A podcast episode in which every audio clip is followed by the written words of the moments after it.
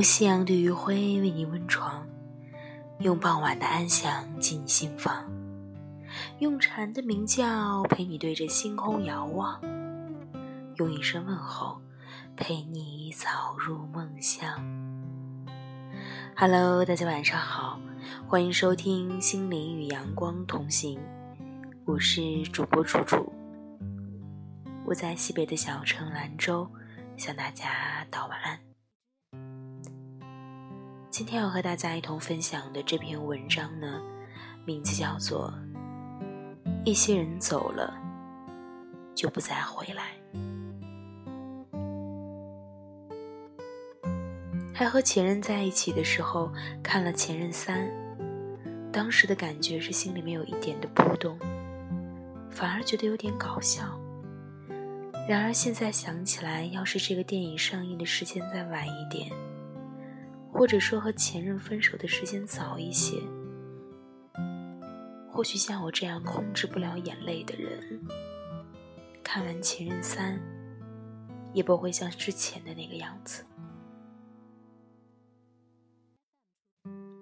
我想，如今的我是再也没有勇气去看类似《前任》的电影。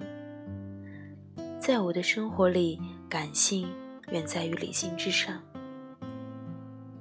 不知道该怎样去说我的这一段感情，我只知道这一段感情带给我的是没有办法再去相信以后生活中所遇到的人，也不是没有追我的男生，我拒绝了他们。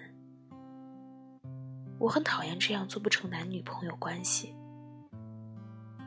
就再也不会有联系，再也不会跟你去交个朋友。我讨厌这种以目的为目的而来的人，是真的讨厌。他们问过我好几次，为什么不交一个男朋友？我说，要男朋友干什么？饭我自己吃，夜我自己熬，有酒的场地再也不用你来给我挡，我自己喝。和前任分手五十五天的今天。我删掉了他的 QQ。上个周末，五月二十日的一天是我的生日，我趁着生日的借口，叫了好几个从高中就友好的朋友去 KTV。还有一个男生，暂且就叫他小 C，专门从家里赶到兰州给我过生日。小 C 对我很好，好到让我无法用任何方式、任何语言去感谢他对我的好。我知道他想要的从来都不是我的一句谢谢。我叫的朋友正在从兰州的各个学校往我在的位置赶，我和小 C 去了学校附近的一家 KTV，开好包厢等他们过来。我这个主人公啊，竟然是什么都没有做，拗不过他，几箱酒、零食、包间费全是他来搞定。让我尴尬到没有办法去正面看他。朋友来了之后，我就把他晾在一边了。他因为身体的原因喝不了酒，我和几个朋友坐在一起打着牌，聊着天，喝着酒，爆着粗话，却一点也没有想到我们之间的感情。有的时候，其实人是需要一点酒精的。才可以将平时从来不会说出来、埋在心底的发泄出来。即使我知道我没有喝醉，但我也还是想装醉来释放释放我憋了好久的压抑。是，我也是一个女生，还没有坚强到遇事波澜不惊。我喝着，小 C 一直在我的身后坐着。时不时戳我的胳膊，叫我别喝了。我说没事儿，我自己有自己的度。然而喝着喝着就没有了那个度。他在我身后看着，为了不给我丢面子，没有了酒他就出去买。我也不知道自己是到底喝了多少。我记得最后是我自己摇摇晃晃地站起来，在桌子上找酒喝。朋友拉着我，叫我不要再喝了。那会是谁过来拦我？我也不分你们到底是谁，直接拿脚踹。最后没有办法了，他们就把所有剩余的酒自己喝了。我才没有继续去发疯。站起来，跌跌撞撞的去卫生间。我不知道我在里面待了多久。我记得我拿起手机，一遍一遍的打着同一个电话号码，没有人接。于是我把所有的委屈在瞬间全部爆发出来。我蹲在卫生间里哭。我听见外面有人在叫我开门，我也不理。于是我听到了一个男生说：“开门。”再不开，我就要踹门了。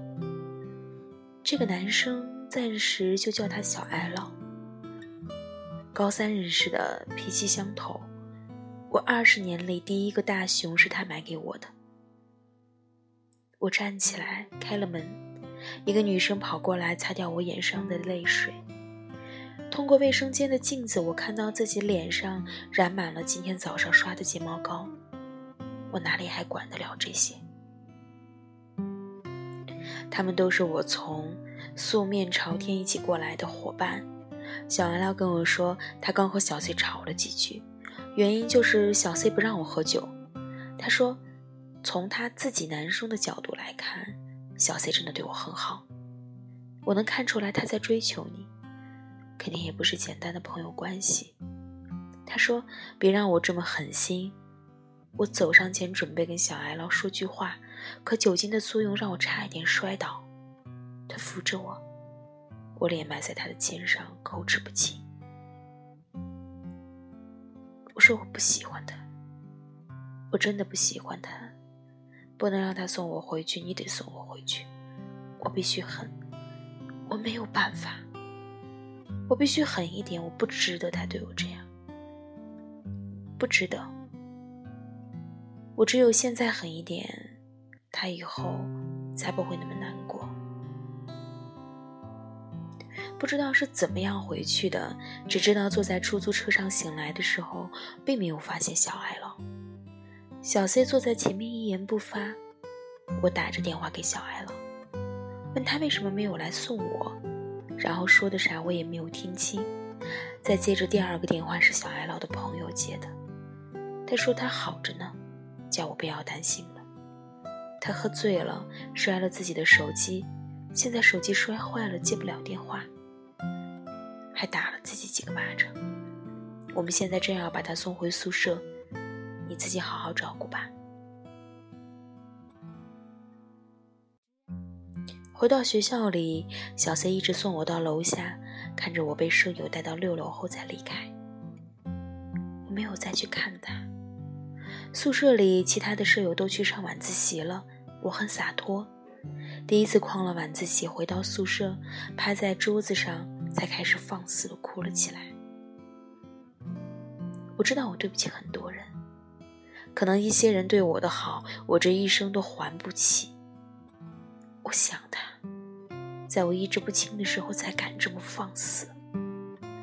我相信这是我这些年里哭的最惨的一次。我的身边没有我想见到的人。甚至是我最想等的一句关怀的消息都没有。我不知道我是在哭我自己的委屈，还是在哭人和人之间的这脆弱的感情。一些人走了，无论你怎样去挽留，怎样的想找一个人替补，都无济于事。你看，就像他走了，连风都没有带来他的气息。哭哭累了，再次打开手机，我看见小 C 给我发的消息，还有一个生日的红包。他说：“我明天就走了。和你在一起的这两天，我很开心。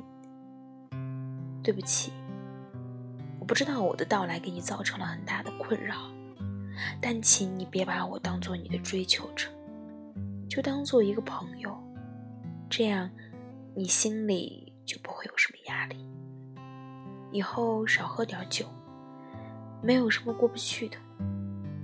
一些人走了，就不会再回来，但是还会有更好的人等着你。这个时候，好像是心里突然有了某种安慰。我扔掉了手机，终于昏沉的睡了过去。